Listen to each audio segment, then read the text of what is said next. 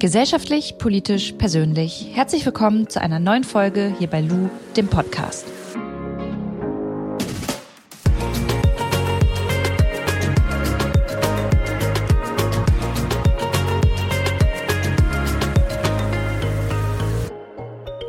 Werbung. Wir starten gleich in die neue Podcast-Folge. Vorher möchte ich euch aber einen Gamechanger aus meinem Alltag vorstellen. Und zwar die App Blinkist. Ich weiß nicht, ob ihr das kennt, aber mir geht es oft so, dass ich Sachbücher sehe oder lesen möchte, aber mir die Zeit einfach fehlt. Ich brauche für ein Sachbuch, wenn es gut läuft, eine Woche und wenn es richtig schlecht läuft, auch mal drei Wochen. Und manchmal interessiert mich das Thema aber so brennend, dass ich diese Kernaussagen aus dem Sachbuch eigentlich schon innerhalb von ein paar Minuten aufsagen möchte. Und dabei hilft die App Blinkist. Die bringt nämlich die Kernaussagen von über 3000 Sachbüchern auf unser Smartphone. Und so können wir das Wichtigste aus diesen Sachbüchern dann in etwa 15 Minuten anhören oder durchlesen. Ich mache das zum Beispiel beim Spazierengehen oder wenn ich auf dem Sofa sitze, einfach Zeit habe und was durchlesen möchte. Da gibt's zeitlose Klassiker, viel diskutierte Bestseller oder auch Ratgeber, wie zum Beispiel, ich weiß nicht, ob ihr es kennt, jeder ist beziehungsfähig. Kann ich nur empfehlen, passt auch super zu der heutigen Folge. Wenn ihr euch jetzt angesprochen fühlt und sagt, ey, ich habe genauso ein Zeitmanagement wie Lou, möchte aber trotzdem gerne Sachbücher lesen und immer auf dem neuesten Stand sein, dann gibt es jetzt eine coole Aktion für alle Hörer und Hörerinnen dieses Podcasts. Auf blinkist.de slash Lu erhaltet ihr 25% Rabatt auf das Jahresabo Blinkist Premium. Und ihr könnt vorher natürlich alles einmal ausgiebig sieben Tage lang kostenlos testen. Ich buchstabiere euch Blinkist nochmal. B-L-I-N-K-I-S-T. Nochmal blinkist.de slash Lu, L-O-U. Ich pack euch diesen Link und auch den Rabattcode dazu nochmal in die Show Notes und kann echt nur empfehlen, die App mal auszuprobieren. Werbung Ende. Gleich mal vorweg, es wird heute sehr emotional. Es geht um das Thema Sterben und es geht um das Thema Tod und es geht darum, wie geht man eigentlich mit dem Tod um? Und auf dieses Thema dass ich selbst immer sehr verdränge und eigentlich gar nicht darüber nachdenken möchte, bin ich gestoßen, weil mir eine sehr liebe Followerin die Geschichte ihrer Schwester erzählt hat. Und in dieser Geschichte, und ich will gar nicht zu viel vorwegnehmen, geht es um den Tod, geht es um das Sterben. Und in dieser Geschichte ist ihr Ehemann und gleichzeitig Vater von ihrer Tochter verstorben. Wie es dazu gekommen ist, wie sie damit umgegangen ist und wie sie damit jetzt umgeht. Das habe ich sie in der heutigen Podcast-Folge gefragt und freue mich jetzt auf Maria. Und vielleicht, Maria, erzählst du einfach nochmal ganz kurz am Anfang von dir, wer du bist. Ja, mein Name ist Maria Brandt. Ich bin 37 Jahre alt. Ich bin Mutter von zwei Kindern und inzwischen eben alleinerziehende Mutter von zwei Kindern, weil mein Mann ähm, im März 2019 nach einer langen Krebserkrankung verstorben ist. Und ja, das ist eigentlich ähm, so ein Thema, was mich nicht mehr losgelassen hat. Ähm, Sterben, Sterbebegleitung und äh, wie geht man mit dem Tod um? Und deswegen ja, habe ich mich irgendwann entschieden, ähm, da auch öffentlich drüber zu sprechen. Und ich habe tatsächlich auch eure Reportage gesehen, äh, die im ARD, glaube ich, äh, lief. Und war so berührt und fand es dann ganz, ganz toll, dass du Zeit hattest für dieses Thema. Das ist für mich ein sehr emotionales Thema, aber auch ein wichtiges Thema, sich mit dem Tod auseinanderzusetzen. Ähm, vielleicht können wir noch mal so ein Stück erstmal zurückgehen. Wann hast du überhaupt Andrea kennengelernt? Ich habe den 2014 kennengelernt, hier in meiner Heimatstadt. Da hat er in einer Eisdiele als Eismann gearbeitet, ähm, kam aus Italien gerade und ähm, die Eisdiele hat Freunden von uns gehört und da habe ich ihn kennengelernt und ja, dann waren wir eigentlich äh, relativ schnell zusammen. Ja. Und wie lange hat es dann gedauert, bis sich herausgestellt hat, dass Andrea Krebs hat? Das war zwei Jahre später, 2016. Und ähm, ja, ich war gerade schwanger. Andrea war gerade zu uns gezogen, zu mir und meinem Sohn, der äh, aus einer früheren Beziehung ist. Und eigentlich waren wir gerade so voll am Start, ähm, ins, also was aufzubauen, ne? eine Familie zu gründen und ähm, loszulegen. Und das war ähm, ja, ich war, glaube ich, im fünften Monat, Anfang des fünften Monats. Und dann saßen wir eben, der hat ein geschwollenes Knie. Es war jetzt irgendwie nichts, wo man sich so wirklich Gedanken drüber gemacht hatte. Äh, immer gesagt, ja, du arbeitest zu viel oder mach weniger Sport, leg das Bein mal hoch. Und das ging aber nicht weg. Und dann waren viele Arzttermine und, und dann ähm, saßen wir eines Tages eben in der Arztpraxis und ähm, dann kam die Diagnose, ne, dass es dabei um einen Tumor handelt, um sehr bösartigen, sehr aggressiven Krebs handelt und ja, das war natürlich ähm, ein großer Schock für uns beide dann. Da hat ja sicherlich überhaupt niemand mit gerechnet, äh, wenn, wenn ihr sagt, ihr seid wegen einem angeschwollenen Knie irgendwie ähm, zum Arzt gegangen. Ja, ich habe auch, also ich habe beide meine Eltern auch an Krebs verloren, also auch schon ein bisschen in Anführungsstrichen Krebserfahrung. Und bei ihm, ich wäre niemals auf den Gedanken gekommen, dass es sich dabei um einen Tumor handeln könnte. Also das war überhaupt nicht ähm, bei uns in der Vorstellungskraft äh, drin. Das war ganz überraschend. Kannst du dich noch dran erinnern, wie so eure Gefühle waren und eure Reaktionen, als ihr dann aus der Arztpraxis rausgegangen seid?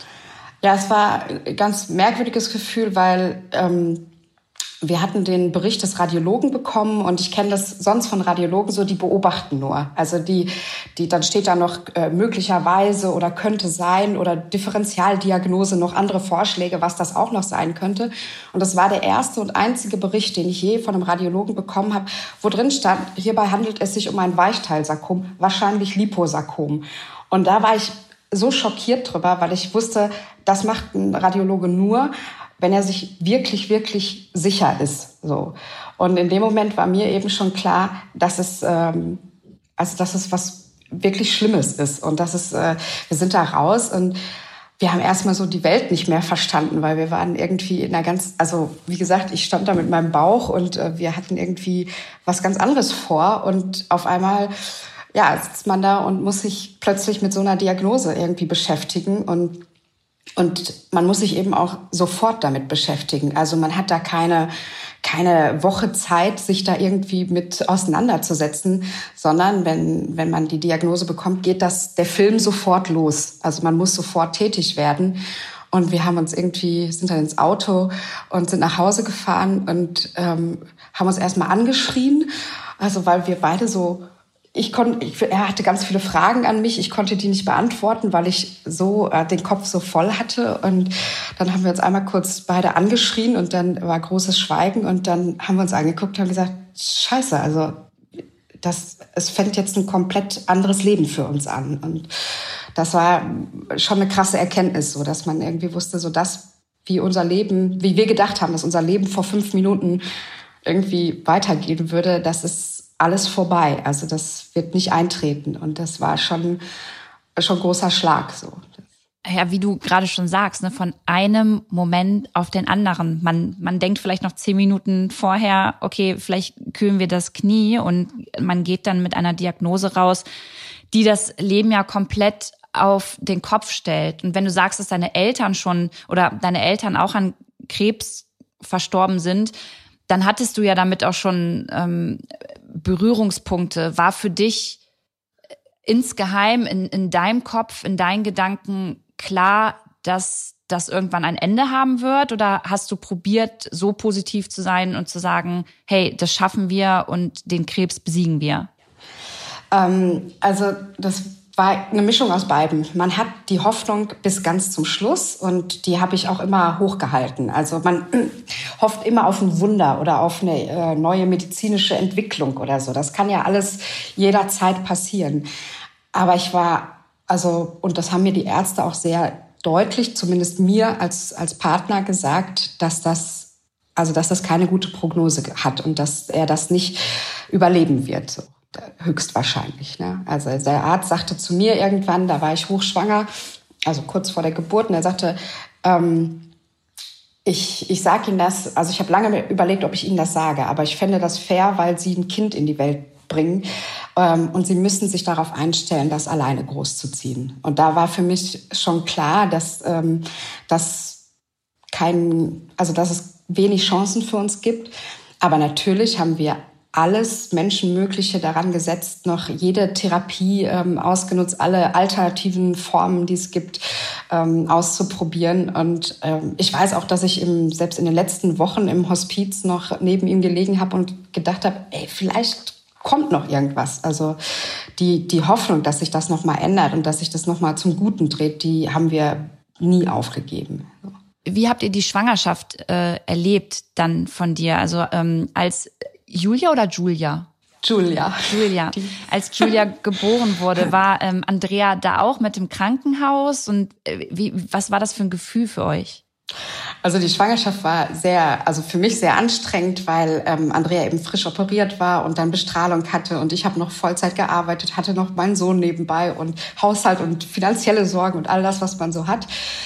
Und ähm, ja, die Geburt, da war den Ärzten ziemlich wichtig, dass er, und mir natürlich auch, also uns natürlich auch, dass er dabei ist. Er war aber ähm, zu dem Zeitpunkt in einer Hochdosis-Chemo und in einem anderen Krankenhaus und war eben fünf Tage die Woche an die Chemo ähm, angeschlossen.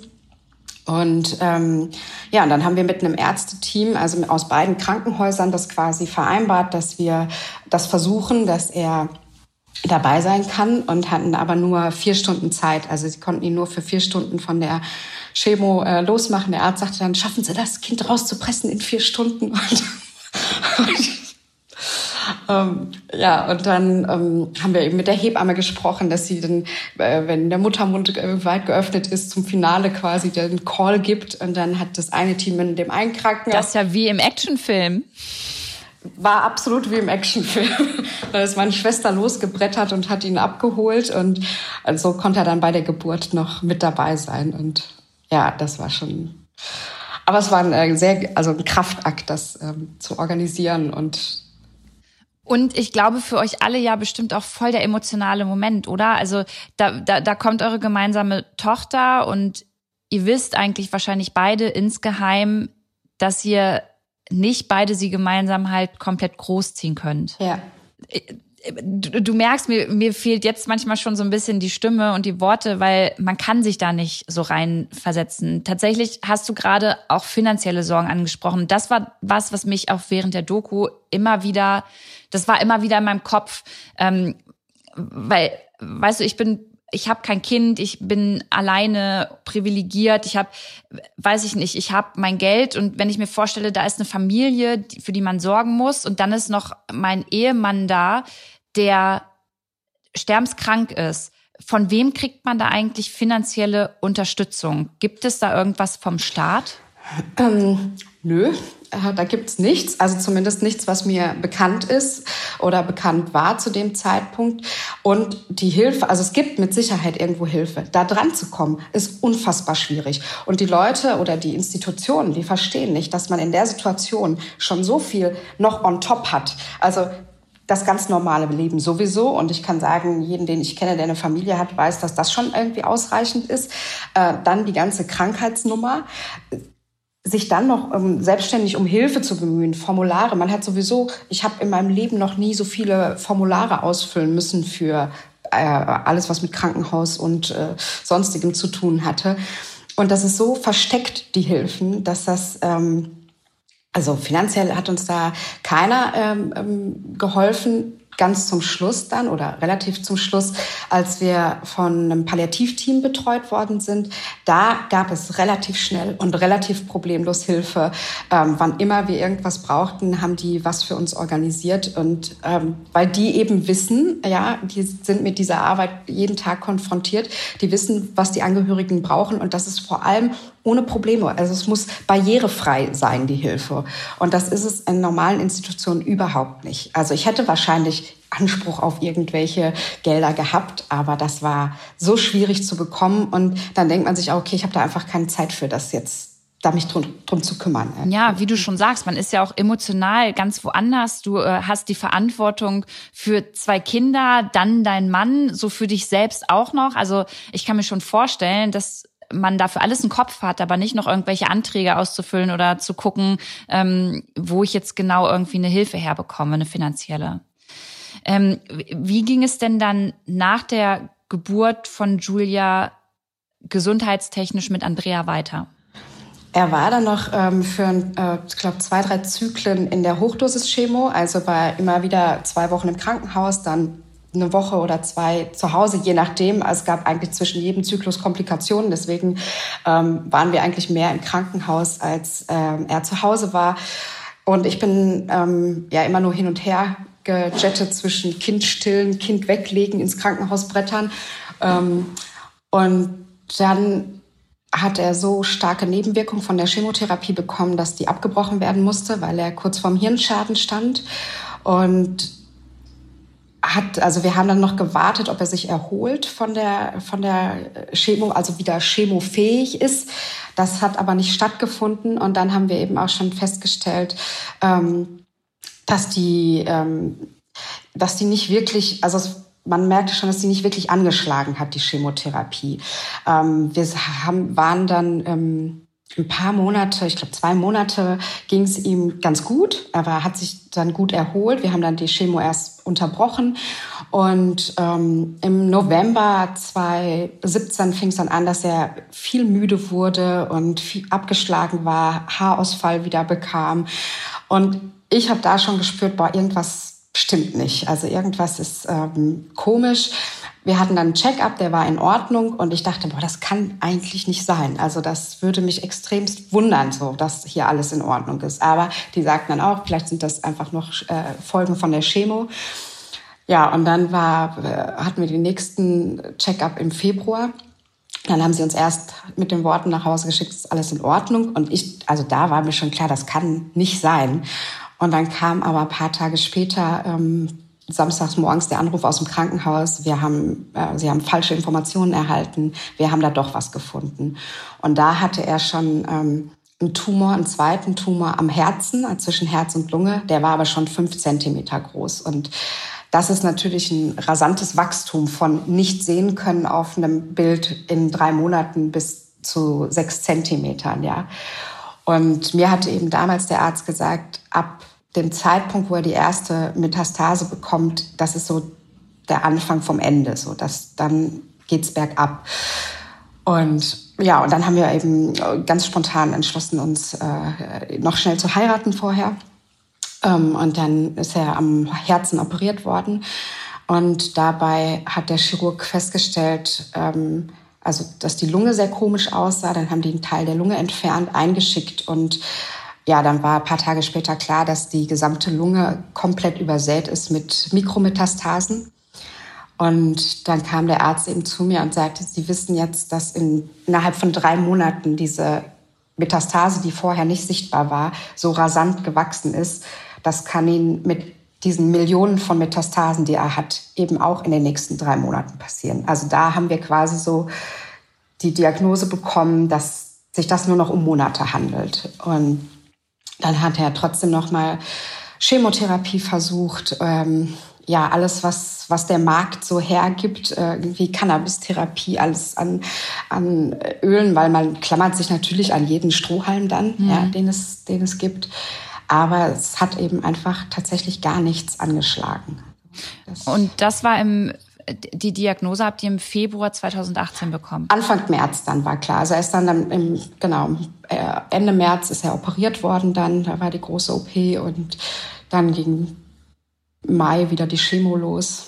Genau. Und die hat ihn aber dann so zusammengehauen, sag ich mal. Also die hat er gar nicht vertragen. Da ging es ihm so schlecht, auch psychisch und äh, körperlich, dass er immer wieder in Isolation musste, auch weil das Immunsystem so niedergeschlagen war, dass er nicht mehr selber Blut produzieren konnte. Und ähm, das war eine einzige Tortur, so dass wir dann im Sommer eben gesagt haben, okay, wir müssen erstmal abbrechen, wieder die Therapien. Ja, und dann haben wir aber auch festgestellt, dass ähm, dass sich schon im Bauchraum Metastasen gebildet hatten im, im Sommer. Und da war dann klar, okay, das ist jetzt hier nicht mehr, nicht mehr in den Griff zu kriegen. Das wird auch nicht mehr lange dauern. Wie haben Julia und auch dein Sohn Finn die Zeit wahrgenommen? Also für Julia, die ist ja da reingeboren. Mhm. So, die kennt, kannte ihren Papa nur im Krankenhaus und ein paar Tage zu Hause. Also für, die war das, das unser normales Leben, ja. Ähm, die hat es gar nicht so, also das war für die völlig normal, dass der Papa mal weg ist und mal da ist und dass es dem nicht so gut geht, dass man den nicht immer ansprechen darf und so. Ähm, für einen Finn war das weitaus schwieriger. Also auch eben zu sehen, wie ein Mensch letztendlich irgendwann verschwindet, vom Krebs quasi aufgefressen wird und das auch so jung. Also der wusste ja auch, dass mein Mann war ja mein Alter, ja, und er sagte dann auch irgendwann, ja, das kann dann ja jedem passieren, ne, dir auch, so. Und wer sagt mir, dass nicht nächstes Jahr du irgendwie an Krebs stirbst? Und da muss man eben schon sehr äh, intensive Gespräche führen. Und, und natürlich haben wir auch ähm, komplett unsere Privatsphäre als Familie verloren. Ja, bei uns sind Pfleger ein- und ausgegangen, äh, Ärzte. Ähm, also wir hatten nie einen normalen Tagesablauf und das war für einen Finn natürlich, also der ist irgendwie war vorpubertär so, der wollte auch mal seine Ruhe haben oder mal Freunde mit nach Hause bringen. All das war unglaublich schwierig, so, das, weil das eben kein normales Leben ist, was man führt. So. Jetzt habe ich dich eigentlich gefragt, wie es allen um dich herum in der Zeit ging, aber wie ging's dir? Wie bist du eigentlich damit umgegangen? Hast du dir, also ich stelle mir das so vor, du bist so unter Druck, dein Bestmöglichstes zu tun, um allen irgendwie in dieser Situation bestmöglich gerecht zu werden. Hattest du überhaupt mal Zeit, Gefühle zuzulassen, zu weinen? Also äh, wie hast du das alles mit dir ausgemacht? Also tatsächlich habe ich fast gar keine Zeit dafür gehabt, weil man eben ähm, ja all diese Menschen irgendwie da durchbringen muss. Ja, die, alle, die das nicht selber aus sich heraus können, das sind die Kinder und das ist letztendlich auch der kranke Mann. Was mir immer geholfen hat, war, das war, als meine Mutter ähm, damals auch eben schon im Sterben lag, da hat mir ein sehr guter Coach mal gesagt, äh, wo ich erst sehr empört war über die Worte, er hat gesagt, Maria, jetzt ist nicht Zeit für dein Drama. So, dein Drama hat später Zeit. Jetzt ist die Zeit für deine Mutter. Und das ist so ein Satz, der mir wirklich hängen geblieben ist. Und ich dachte so, ja, weißt du, das ist, ich werde Zeit für all das haben. So, aber jetzt ist die Zeit äh, für meinen Mann, noch das zu erleben, was er erleben muss. Ähm, und irgendwie durch diese Schmerzen auch durchzukommen und meine Kinder da durchzubringen. Und deswegen, ähm, ja, habe ich mich da immer so dran festgehalten. Dass ich glaube, meine Zeit wird kommen. Und ähm, ansonsten habe ich einfach zwischendurch viel in meinem Auto geweint. So, das, das waren immer die fünf bis zehn Minuten Autofahrt, wenn man mal alleine war, ähm, wo ich das dann irgendwie genutzt habe. Ja. In der Doku sieht man dann auch irgendwann, dass Andrea angefangen hat, zu schreiben, ganz viel aufzuschreiben, Briefe zu schreiben an Julia, aber auch über sein Leben zu schreiben, weil er gesagt hat, er möchte gerne, dass seine Tochter auch nach seinem Tod ihn noch weiterhin kennenlernt und ja, auch, ich glaube, bis zum 19. Lebensjahr, ne, jedes Jahr einen Brief kriegt. Ja, also sie hat einmal die Geburtstagsbriefe und eben das Buch, was er geschrieben hat für sie. Und ähm, ja, das war mit Sicherheit auch ein bisschen, sich so selber die Angst von der Seele zu schreiben. Und ähm, ich muss sagen, also ich finde, das ist eine der die höchste Form der elterlichen Verantwortung, die man zeigen kann, quasi noch über seinen Tod hinaus dafür zu sorgen, dass man an der Seite seines Kindes ist. Und das ähm, merke ich ja jetzt auch, dass da viel drin steckt, was, was sie begleitet. Und ähm, das ist natürlich, äh, wir haben ja jetzt zwei Geburtstage schon auch gehabt, wo dann quasi ein Brief ähm, aus dem Himmel kam und zu sehen, wie sie sich darüber freut und wie, wie toll das für sie ist, wenn sie dann äh, weiß, okay, da kommt was äh, vom Papa. Das ist natürlich auch für mich als Mutter, die sie ja großziehen muss, Gold wert, sowas noch zu haben. Ne? Und ich habe auch gesehen, dass ihr noch mal in Italien wart vorher. Wie, warum habt ihr euch dafür entschieden und äh, was genau habt ihr in Italien gemacht? Also ich habe äh, meinem Mann damals das Versprechen gegeben, dass er quasi leben wird bis zum Schluss. So und dass der nicht in einem Bett äh, einfach nur vor sich hin vegetiert oder so auf sein Ende wartet, sondern mein Gott, er, irgendwie, er wird sowieso sterben. So dann besser stirbt er mit einem bombastischen Ende als ähm, ja, einfach nur aus Angst oder aus, aus Sorge, dass man, dass irgendwas passiert, dass man dann zu Hause bleibt. Der war Italiener und deswegen war Italien natürlich seine, ähm, seine Heimat und hat ihm auch immer wieder irgendwie äh, Aufwind gegeben. Und das war so, dass dann ja das Buch ähm, ziemlich großen Anklang in Italien fand und der Verlag quasi nochmal zur Veröffentlichung zu einer Lesung eingeladen hatte. Und da haben wir quasi nochmal alles, äh, alle Kräfte zusammengenommen und ähm, sind dann dahin, dass er bei der ersten Lesung eben mit dabei sein konnte. Und man muss ja dazu sagen, Italien, ähm, die Italiener sind jetzt nicht dafür bekannt, dass sie halt so offen über den Tod sprechen. Ne? Also war das ja nochmal was sehr Besonderes eigentlich. Ja, wir waren da auch sehr erstaunt drüber, dass das also das war ja auch gar nicht so geplant, dass das veröffentlicht wird. Das ist ja eher durch einen Zufall entstanden. Und mit dieser Welle an, an, ja, an Interesse und an daran teilhaben wollen, haben wir überhaupt nicht gerechnet. Das kam ganz überraschend für uns. Und auch als die äh, Ankündigung dann kam, dass er persönlich nach Italien kommen wird, sind die Leute da in, in Massen hingeströmt. Ne? Und das war schon, also, und für ihn natürlich toll, das zu sehen. Wie hast du die Menschen dort oder wie hast du generell in der ganzen Zeit die Menschen wahrgenommen, die eure Geschichte gehört haben? Hat es dich einerseits ja, vielleicht auch gestresst, wenn äh, da sehr emotional drauf reagiert wurde oder war das immer so ein bisschen so balsam für deine Seele? Also wie geht man eigentlich als Außenstehende oder Außenstehender damit um, wenn man so eine Geschichte hört? Ähm, also der ganze Trubel, der dann entstanden ist, der war für mich sehr stressig. So, der, also einfach auch logistisch gesehen, das alles zu managen und ja eben mit einem schwerkranken Mann. Also der war ja eben nicht fit, wollte aber fit erscheinen natürlich. Und das war ganz viel Hintergrundarbeit nötig, dass er eben überhaupt da sitzen konnte. Und ähm, es hat mich aber für ihn mit so viel, also das hat mich so berührt, dass er zum Ende seines Lebens noch mal so ein Feedback bekommt auf was, was er nur aus sich heraus erschaffen hat. Ja, also das ist nichts. Äh, ähm, das das Buch kam nur aus ihm heraus und zu merken, dass man dadurch so viele Menschen bewegen kann und uns haben unzählige Menschen geschrieben. Ähm, ganz viele junge Väter, ein junger Vater, der sich trennen wollte, der dann gesagt hat, ich habe das Buch gelesen und wusste, was Familie bedeutet so. Und bin ähm, bin jetzt glücklich mit meiner Frau. Und das sind so Sachen, das zu erleben, dass dass man das geschafft hat bei jemandem im Leben was Positives zu bewirken und dass er das noch mal diese Erfahrung machen konnte, das äh, berührt mich bis heute zutiefst so. Das ja, wie du schon sagst, ne, durch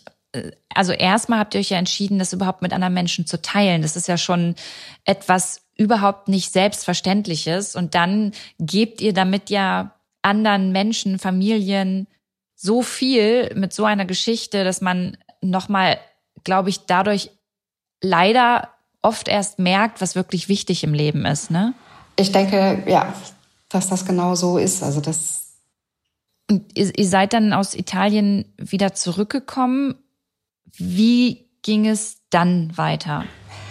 Wir sind, ähm, ja, wir sind dann zurückgekommen und das war quasi wie so ein letztes, so habe ich es empfunden, Aufbäumen von ihm. Also es war einfach nochmal so ein letztes ähm, Aufblühen und dann ging es ihm, ging es rasant bergab und es ging ihm wahnsinnig schlecht. Er hatte unfassbare Schmerzen, die auch nicht mehr in den Griff zu kriegen waren. Also er hatte ähm, ein Tumorwachstum. Ich glaube, der hatte sich verdreißigfacht in, in drei Wochen und das waren natürlich unendliche Schmerzen, die der hatte und das haben wir dann auch nicht mehr zu Hause stemmen können. Ähm, das war ganz schlimm für mich. Ich hatte, das war immer mein Wunsch, dass er eben zu Hause bei uns sterben kann.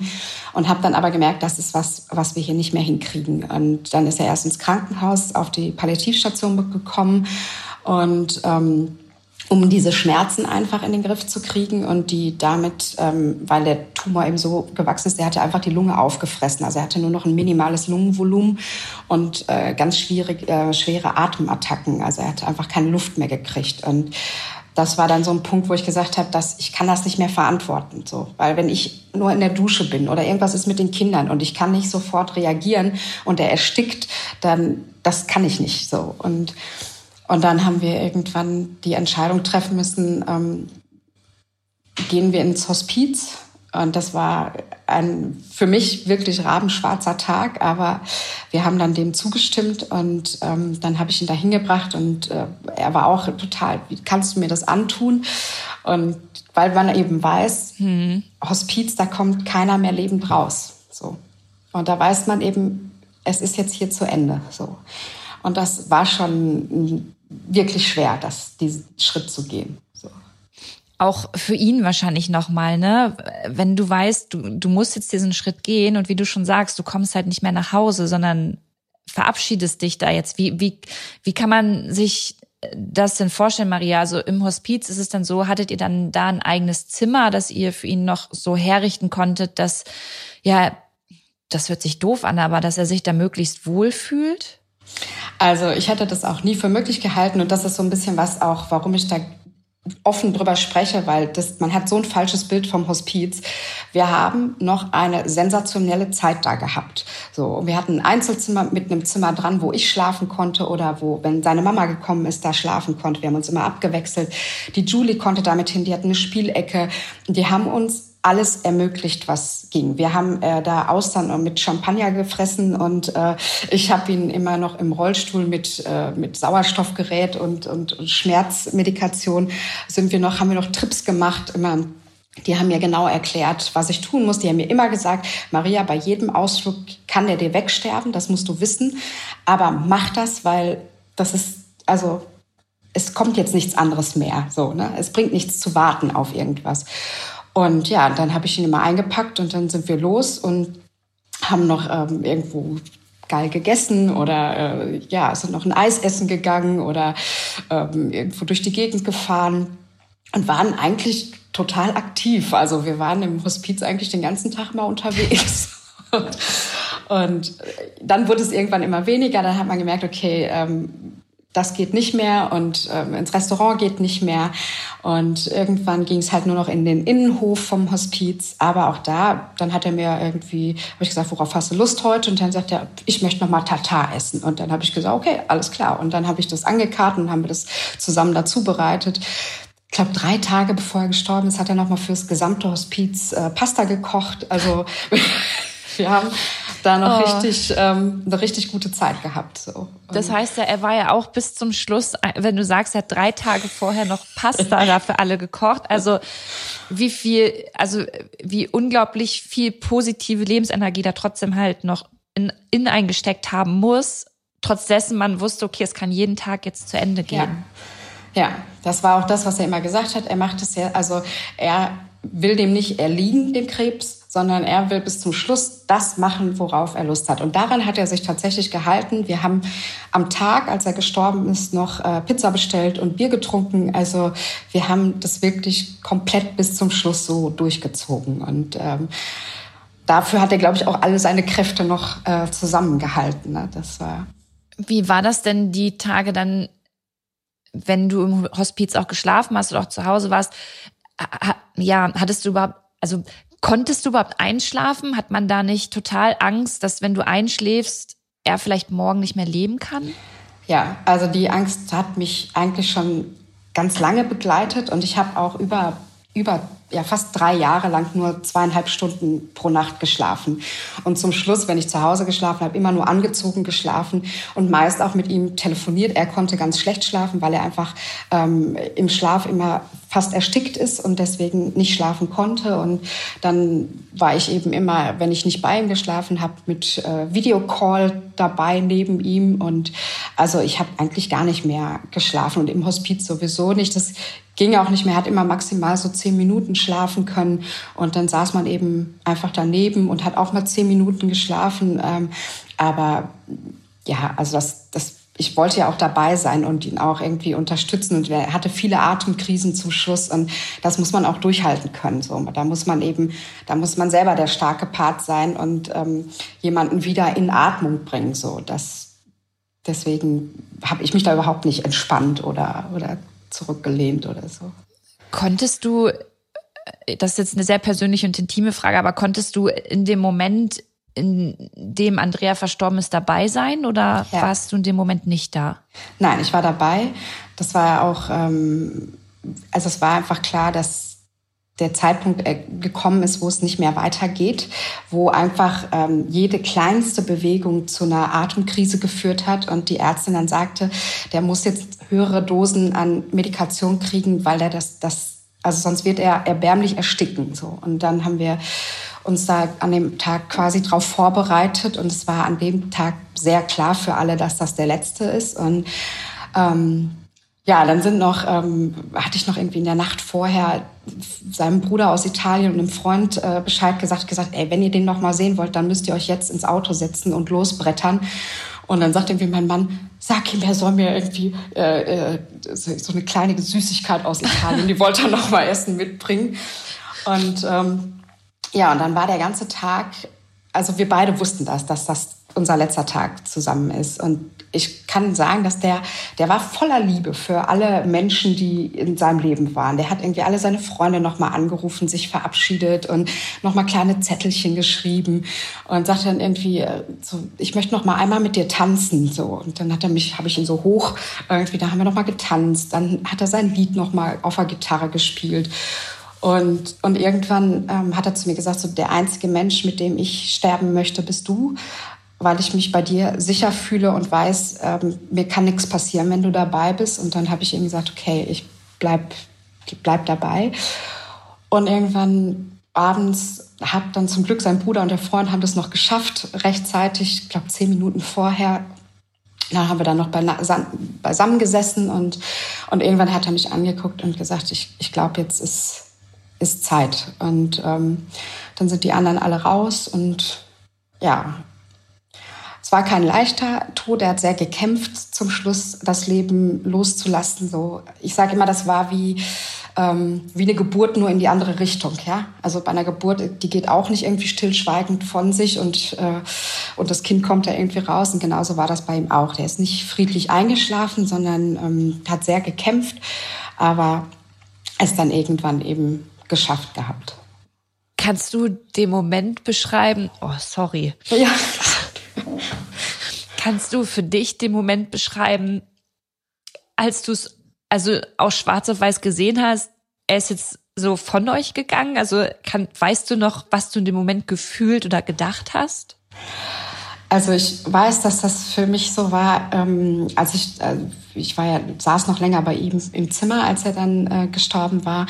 Und das war wie so ein Film, irgendwie, dass ich plötzlich gesehen habe, das kann ich gar nicht mehr in Worte fassen, aber äh, dass das alles Sinn gemacht hat. So unsere ganze Beziehung und die Auf und Abs, die wir hatten und die Krisen, die wir durchgehen mussten, dass das irgendwie alles, das war irgendwie rund. Also ich habe irgendwie gesehen, dass das musste alles so kommen für diesen Augenblick und ähm, dafür, dass er genau so sterben konnte, wie er gestorben ist.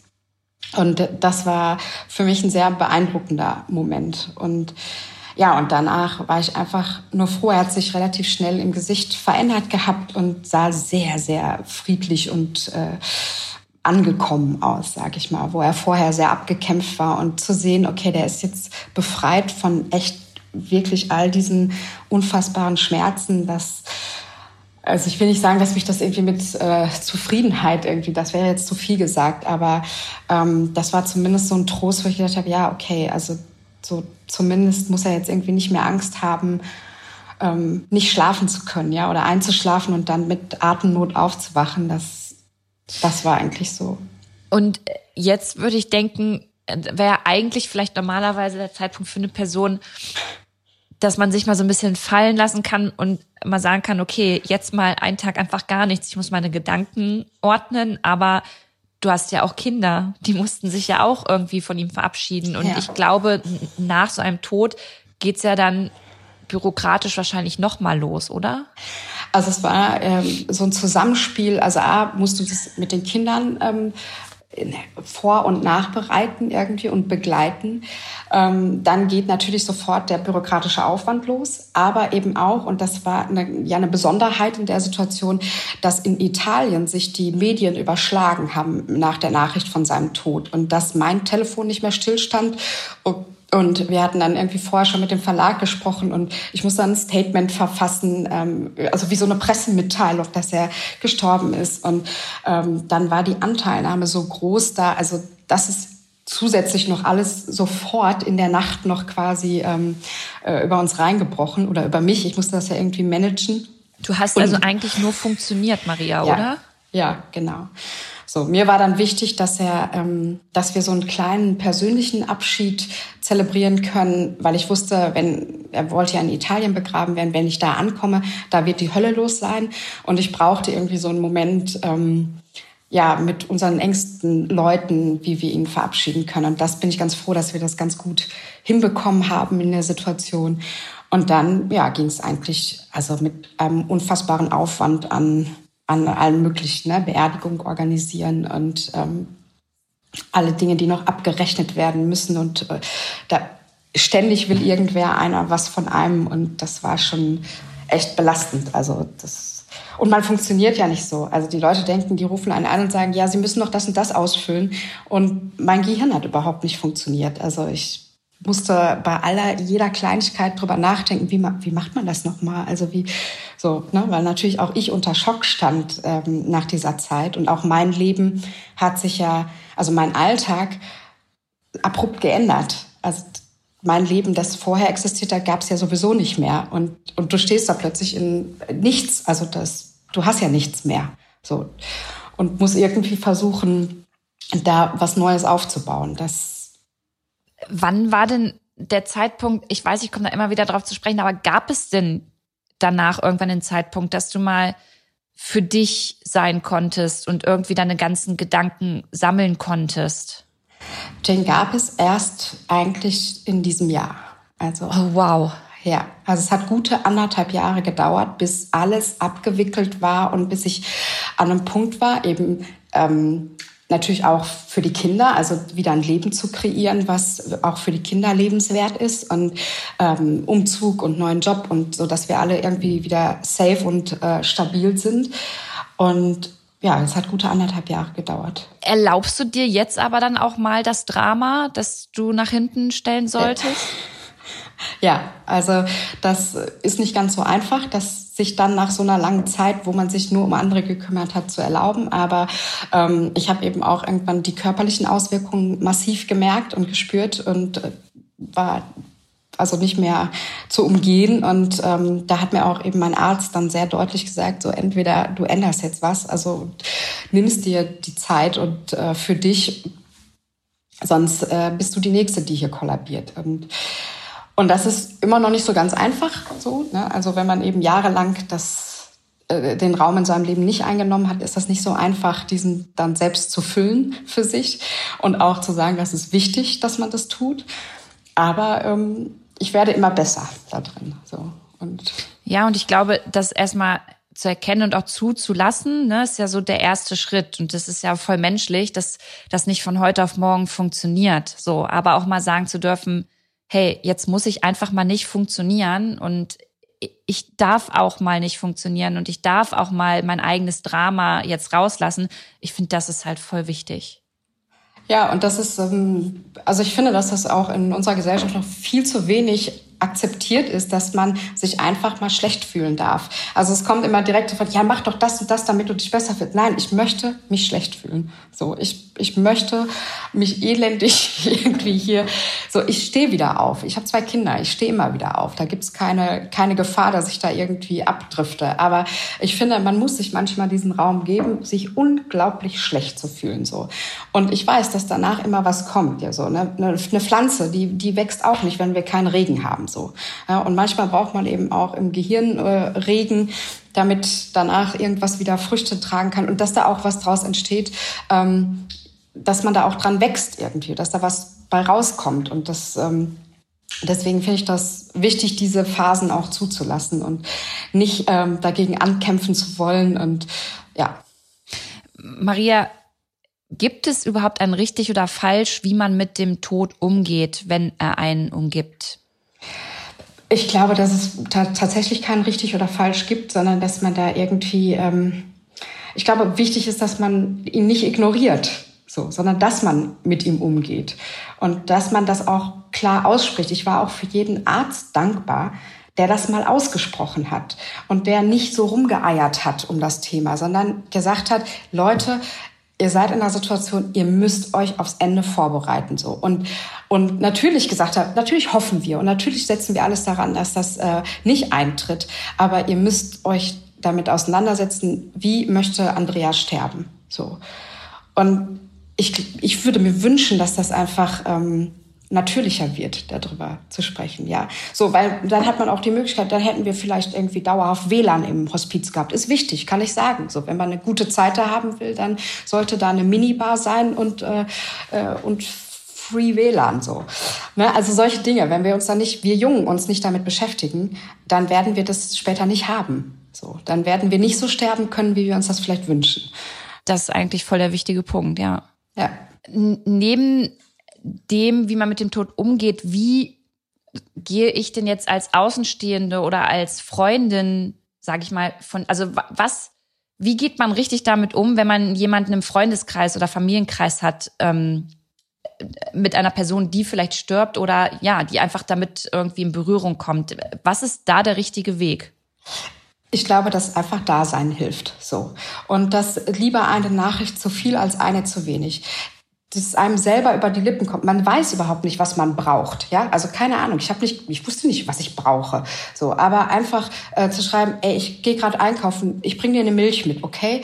Das hat mir den Tag gerettet, weil ich da überhaupt, ich habe total vergessen einzukaufen so oder einfach ich denk an dich oder ähm, ich habe mit meinen Freunden relativ schnell vereinbart, dass ich nicht fragen muss um Hilfe, sondern dass ich einfach nur in unsere WhatsApp-Gruppe SOS schreiben kann und dann kommt irgendwer zu mir. So. Und ich muss nicht den Schritt gehen und sagen, hallo, mir geht's heute nicht so gut, äh, ich weiß nicht, was ich, ich komme nicht klar oder so. Ich bräuchte irgendwie jemand, man weiß das ja auch nicht. Manchmal hat es mir gereicht, wenn jemand einfach nur, wenn ich wusste, da ist irgendwie jemand noch da. So. Und wenn ich jetzt gleich umkippe, dann sind meine Kinder versorgt und ähm, ich muss mir darüber keine Gedanken machen. Deswegen glaube ich, wenn man das im Bekanntenkreis oder im Umfeld hat, einfach da sein. Und sei das nur irgendwie, ich komme mit einer Flasche Wein vorbei oder ähm, man muss auch nicht über das Thema reden. So, aber dass man, weil ich glaube, dass, dass viele ähm, sich aus Angst, weil sie nicht wissen, wie sie damit umgehen sollen, zurückziehen und dadurch vereinsamt man noch mehr in so einer Situation. Also mich haben auch Leute nicht mehr eingeladen, weil, naja, man lädt jetzt irgendwie keine Witwe ein zu irgendeinem Fest. Und ich war aber froh, wenn mich jemand eingeladen hat. Wenn ich nicht hingehen wollte, habe ich gesagt, tut mir leid, ich kann nicht kommen. Aber zu wissen, die denken an mich und ähm, die, ich bin noch wichtig für die. So, ja, nach einer Zeit, wo ich ja auch total abwesend in meinem Freundeskreis war. Ja, also ich war ja nicht mehr aktiv mit an allen ähm, äh, Dingen beteiligt. Ja klar, wie auch. Wie auch, ja.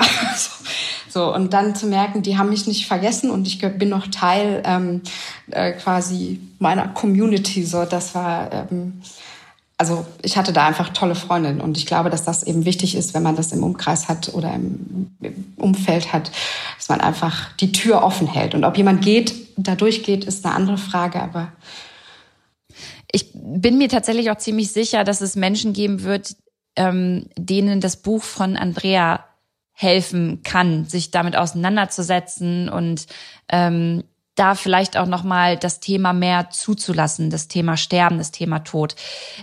Wo kriegt man das Buch? Mach mal abschließend, Maria.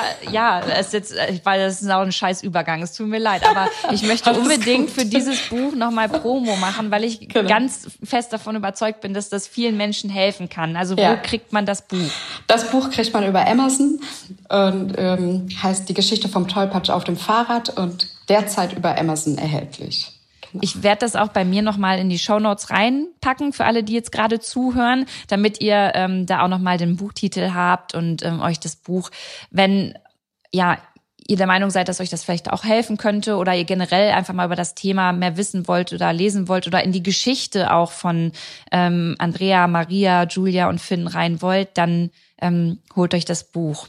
Und Maria, ich ja, wir sind jetzt, ich glaube, ich hatte schon lange nicht mehr so einen langen Podcast, so eine lange Podcast-Folge. Wir sind jetzt ähm, ja schon am Ende. Ich kann mich noch Stunden mit dir unterhalten, aber ich möchte gerne noch mal abschließend mit auf den Weg geben, dass A, mich die Geschichte von euch sehr berührt hat, aber B, es mich auch krass berührt, wie du dich halt für deine Familie aufgeopfert hast. So, das ist so, das ist so krass stark und ähm, ich, ich habe dafür gar nicht die richtigen Worte und ich finde es toll, dass du gleichzeitig halt auch sagen kannst, hey, ich muss jetzt erstmal lernen, mich wieder zuzulassen und meine Gefühle zuzulassen. Und ja, ich, also für mich bist du da wirklich ein Vorbild tatsächlich. Vielen Dank, Dankeschön. Also ja. ich vielen, vielen Dank, dass du so offen darüber gesprochen hast. Und ich wünsche dir und deiner Familie ganz viel Gesundheit und ähm, für die Zukunft alles, alles Gute. Vielen Dank. Oh, ich weiß gar nicht, was nach dieser Folge eigentlich das passende Outro ist.